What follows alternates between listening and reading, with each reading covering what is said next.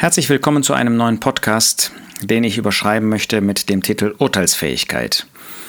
In der aktuellen Situation wird schon mal gefragt, müssen wir überhaupt urteilsfähig sein im Blick auf das, was passiert? Wir sind doch keine Fachleute, wir sind weder Virologen noch Epidemiologen, ähm, noch sind wir ähm, Ärzte. Müssen wir dann überhaupt erkennen können, ähm, ob die Entscheidungen, die jetzt sagen wir von der Regierung und anderen getroffen werden, ob sie sachgemäß sind oder nicht? Nähern wir uns dem Thema Urteilsfähigkeit. Zunächst mal ist für uns als Christen natürlich am wichtigsten, dass wir in geistlichen Fragen urteilsfähig sind. Dazu gibt es eine ganze Anzahl an Bibelstellen. Ich beginne mal mit Apostelgeschichte 15, Vers 19. Das ist diese Situation, wo es um die Frage geht, ob die Nationen auch Gesetze halten müssen und wo Jakobus dann sagt in Vers 19, nachdem er das Alte Testament zitiert hat und zu dem Schluss kommt eben, ähm, dass sie das Gesetz nicht halten müssen, aber bestimmte Dinge wie ähm, Götzendienst und Hurerei natürlich, äh, weil das böse ist, in jeder Zeit sein lassen müssen, sich davon fernhalten sollen, sagt er, deshalb urteile ich, dass man denen und so weiter. Jakobus war also ein Mann, ein gläubiger Mann, der urteilsfähig war. Wir lesen dann weiter in 1. Korinther 2, Vers 14. Der natürliche Mensch aber nimmt nicht an, was des Geistes Gottes ist, denn es ist ihm Torheit, und er kann es nicht erkennen, weil es geistlich beurteilt wird. Der Geistliche aber beurteilt alles, er selbst aber wird von niemand beurteilt. Wir sehen also, wir brauchen eine solche geistliche Urteilsfähigkeit. Das wird noch einmal im Blick auf den Tisch des Herrn, also das Mahl des Herrn unter, der, äh, unter dem Blickwinkel des Tisches des Herrn äh, betont, 1. Korinther 10, Vers 15. Ich rede als zu Verständigen, beurteilt ihr, was ich sage. Paulus ging davon aus, dass die Korinther in der Lage wären, geistlich zu urteilen, geistlich zu beurteilen. Also in erster Linie geht es bei dem Gläubigen um eine Urteilsfähigkeit im Blick darauf, wie er sein Glaubensleben führen soll. Da geht es um eine Urteilsfähigkeit, ähm, was die Versammlung Gottes, die Gemeinde Gottes betrifft, wie sie sich verhalten soll, wie er sich inmitten der Versammlung Gottes verhalten soll, wie er sich inmitten der Gläubigen äh, verhalten soll, wie er sich inmitten dieser Welt verhalten soll. Dann gibt es natürlich eine Urteilsfähigkeit im Blick auf uns selbst. Da sagt der Apostel Paulus wieder im Blick auf das Brotbrechen, Mahl des Herrn in diesem Fall, 1. Korinther 11, Vers 31, wenn wir uns aber selbst beurteilten, eigentlich unterscheiden würden, so würden wir nicht gerichtet. Mit anderen Worten, wir müssen Selbstgericht üben. Das ist ein Selbst Urteil, die Urteilsfähigkeit nicht nur im Blick auf ein Leben, sondern die Urteilsfähigkeit im Blick auf uns und unser eigenes Glaubensleben. Und dann gibt es diese interessante Stelle, wo der Herr Jesus mit den Pharisäern, mit seinen Feinden zu tun hatte. Und ähm, da gibt es mehrere Stellen. Ich lese zunächst mal Lukas 12, da heißt es in Vers 56, da spricht er zu ihnen, ähm, die eben das Wetter beurteilen konnten. Und er sagt zu ihnen, ihr Heuchler, das Aussehen der Erde und des Himmels wisst ihr zu beurteilen. Wie aber kommt es, dass ihr die, diese Zeit nicht beurteilt? Der Jesus stellt also nicht in Frage, dass sie ein Urteil fällen können über ähm, die Entwicklung des Wetters und was weiß ich. Das waren keine ähm, Wetterprofis, aber der Herr Jesus sagt, das könnt ihr beurteilen. Und er stellt das nicht in Frage, er kritisiert das auch nicht. Er sagt aber, die Zeichen der Zeit, Könnt ihr die beurteilen? Das hat jetzt mit Urteilsfähigkeit auch in unserer Zeit zu tun. Sind wir in der Lage zu erkennen, wenn der Geist Gottes wirkt oder wenn der Teufel wirkt? Wo Dinge geschehen, die eben äh, Gott zulässt, die Gott vielleicht sogar bewirkt, um die Dinge dem Ende hin äh, zuzuführen aber wo wir deutlich erkennen, wer hinter den Kulissen sonst noch tätig ist, sagen wir zum Beispiel der Teufel. Und sehr ähnlich sagt der Herr Jesus ähm, in Matthäus 16, äh, bei der gleichen Gelegenheit in Vers 3, frühmorgens wisst ihr heute stürmisches Wetter, denn der Himmel ist feuerrot und trübe. Das Aussehen des Himmels wisst ihr zu beurteilen, aber die Zeichen der Zeiten könnt ihr nicht beurteilen. Und da sollten sie erkennen, dass der Messias in ihrer Mitte war und dass sie ihn annehmen sollten, annehmen mussten. Er hatte ja da auch von Jona gesprochen. Wir sehen also, dass wir tatsächlich unterscheiden können sollen. Erstmal in geistlichen Dingen, zweitens im Blick auf uns selbst, aber drittens, dass wir durchaus in der Lage sein sollen, die Zeichen der Zeit zu erkennen, was hier eigentlich in dieser Welt geschieht. In diesem Zusammenhang möchte ich viertens zeigen, dass Paulus eine sehr bemerkenswerte äh, Unterscheidungsfähigkeit besaß. Wenn ihr einmal 1. Thessalonicher 2 ähm, aufschlagt, ähm, ihr oder du in dem Fall, ähm, 1. Thessalonicher 2 spricht der Apostel von seinem Dienst im Blick auf die Thessalonicher. Und was sagt er dort? Deshalb wollten wir zu euch kommen, ich Paulus nämlich, einmal und zweimal, und der Satan hat uns daran gehindert. Der Teufel, der Satan, der Feind des Herrn, er hatte gehindert.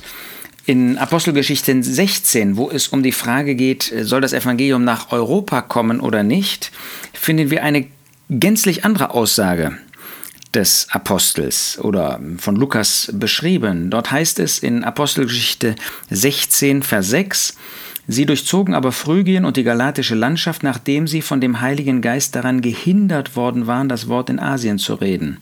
Als sie aber gegen Mysien hinkamen, versuchten sie nach Bithynien zu reisen, und der Geist Jesu erlaubte es ihnen nicht. Der Apostel Paulus war also in der Lage zu unterscheiden, ist das der Teufel, der mich hindert, oder ist das der Herr Jesus, der Geist Gottes, der mich hindert? Wir erkennen auch heute Dinge, die behindern. Sind wir eigentlich geistlich reif? Sind wir geistlich in der Lage zu beurteilen? Kommt das von dem Teufel oder kommt das von dem Herrn Jesus? Manchmal hindert der Herr Jesus, manchmal greift er ein, um vielleicht etwas in meinem Leben zu offenbaren.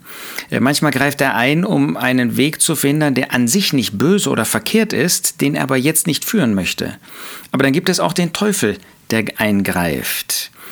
Ähm, wenn es um den Teufel geht, ähm, dann hat der Apostel Paulus noch ein zweites Beispiel. Ich hatte an 1. Thessalonich erinnert. Wir finden in 2. Korinther 12 dieses, ähm, wie ich finde, bemerkenswerte Wort. Da heißt es in Vers 7, und damit ich mich nicht durch das Übermaß der Offenbarungen überhebe, wurde mir ein Dorn für das Fleisch gegeben, ein Engel Satans, damit er mich mit Fäusten schlage, damit ich mich nicht überhebe. Es war also ganz eindeutig, Gott hat das so geführt, weil er nicht wollte, dass Paulus sich überhebt, aber es ist der Teufel, der das ausführt, ein Engel Satans. Da sehen wir das Zusammenspiel von Gott und von seinem Feind, von seinem Widersacher oder unserem Widersacher, dem Widersacher des Herrn, von dem Teufel. Und das dürfen wir nicht übersehen. Ähm, wenn es um den Teufel geht, ähm, dann wird zum Beispiel gesagt in Jakobus 4 und sehr ähnlich auch in 1. Petrus 5. Jakobus sagt in Kapitel 4, Vers 7, Unterwerft euch nun Gott, widersteht aber dem Teufel und er wird von euch fliehen. Äh, wir müssen also schon unterscheiden ähm, und da brauchen wir diese Urteilsfähigkeit. Wir brauchen nicht äh, Virologen zu werden, aber wir brauchen doch die Unterscheidungsfähigkeit, die Urteilsfähigkeit, um zu erkennen, kommt das jetzt von dem Herrn oder kommt das von dem Teufel. Ähm, ich finde das bemerkenswert, dass ähm, bei einem, als weiteren Punkt in Offenbarung 2 der Herr Jesus im Blick auf die Versammlung, die Gemeinde in Pergamos sagt, Offenbarung 2, Vers 13, ich weiß, wo du wohnst, wo der Thron des Satans ist. Und wenn er ihnen das schreibt, diesen ähm, Gläubigen oder jedenfalls dieser Versammlung damals historisch in Pergamos und dann ähm, zeitgeschichtlich, kirchenhistorisch eben eine längere Zeitperiode, dann doch deshalb, damit sie ein Bewusstsein haben, dass sie gerade an einem geistlichen Ort sind. Da geht es ja nicht nur um einen äh, lokalen Ort, das war wahrscheinlich in Pergamos der Fall, ähm, aber auch auch geistlicherweise, wo der Thron des Satans ist, wo Satan besonderen Einfluss übt. Und wir sollen das erkennen. Das heißt, wir müssen erkennen, ist das, was jetzt geschieht, auch in der heutigen Zeit Zeichen der Zeit? Sind wir in der Lage zu erkennen, das kommt vom Herrn? Oder das kommt vom Teufel. Oder wie Paulus sagt, der Herr will nicht, dass ich mich überhebe, aber der Teufel ist dabei ebenfalls tätig. Oder Offenbarung 2,24, da geht es um die Versammlung, die Gemeinde in Thyatira. Euch aber sage ich den übrigen, die in Thyatira sind, so viele diese Lehre nicht haben, die die Tiefen des Satans, wie sie sagen, nicht erkannt haben. Also die Tiefen des Satans, da muss offensichtlich eine gewisse Unterscheidungsfähigkeit vorhanden sein. Lasst uns nicht vergessen, 2. Korinther 4, Vers 4, der Teufel ist der Gott dieser Welt, er regiert. Ähm, auf der einen Seite haben wir Regierungen, die von Gott eingesetzt sind, und auf der anderen Seite haben wir den Teufel, der regiert und der natürlich auch durch diese Könige und Herrscher regiert. Und da dürfen wir eben nicht zu dem falschen Glauben kommen, dass das, was sie tun, äh, letztlich das ist, was Gott in diesem Augenblick genau bewirken möchte. Sie sind von Gott eingesetzt. Und am Ende führt alles dazu hin, Gott ist dahinter, dass seine Ziele erfüllt werden. Aber natürlich das Böse, was solche äh, Regierungen getan haben, wie Adolf Hitler und andere, das ist ja nicht von Gott in diesem Sinne, dass er diese Entscheidungen gut heißt. Nein, wir denken daran, 2. Korinther 11, dass der Teufel in der Gestalt eines Engels des Lichts umhergehen kann, dass er so tun kann, als ob das gut wäre, dass das für diese Entscheidungen für alle Menschen gut sind und natürlich auch für die Christen. Und wir als Gläubige werden aufgefordert zu erkennen, ist das so oder ist der Teufel dahinter wirksam? Warum ist das so wichtig? Ähm, denken wir mal ähm, einige Jahrzehnte zurück. Da gab es viele Christen, die zunächst einmal überhaupt nicht durchschaut haben, was hier in Deutschland Mitte der 30er Jahre los war. Was ein Adolf Hitler wirklich für ein Mann gewesen ist und haben ihm sogar zugejubelt. Und es waren viele, es waren leider die meisten. Ich weiß von einem ähm, gläubigen ähm, Schriftsteller, der aus Deutschland ursprünglich kam, aus Deutschland, dann nach Amerika ausgewandert ist und so überrascht war über dieses Jubeln der deutschen Gläubigen, der Kirchen, der Gemeinden, christlichen Gemeindenversammlungen, dass er hier nach Europa gefahren ist, um zu sehen, was hier eigentlich los war und erschüttert war über dieses falsche Urteil über Adolf Hitler.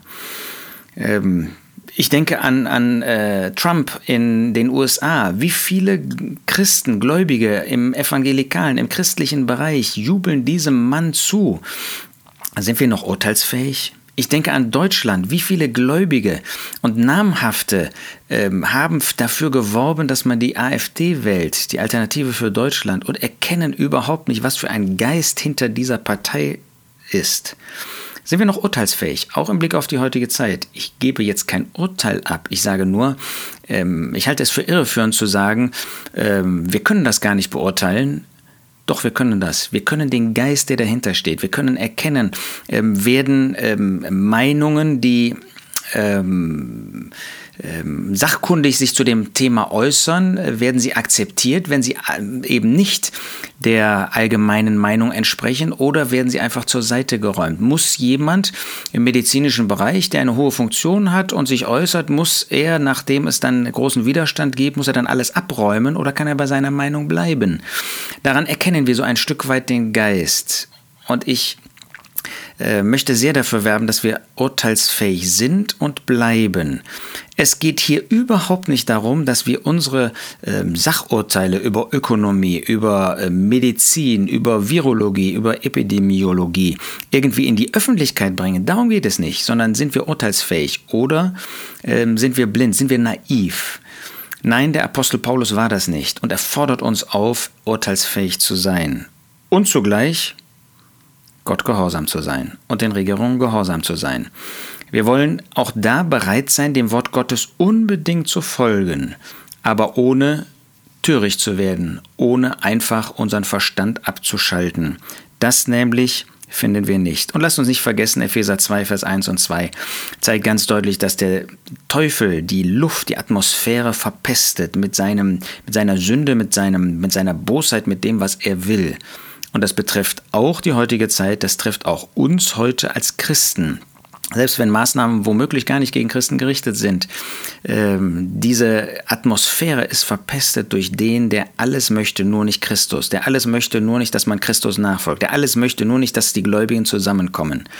Und wir wollen doch lernen daraus, dass Gott uns zu einsichtigen Jüngern äh, gemacht hat, aber zu solchen, die dem Herrn Jesus folgen, die als erste Priorität in ihrem Leben haben, dem Herrn gehorsam zu sein, ihm zu folgen und ihn zu ehren.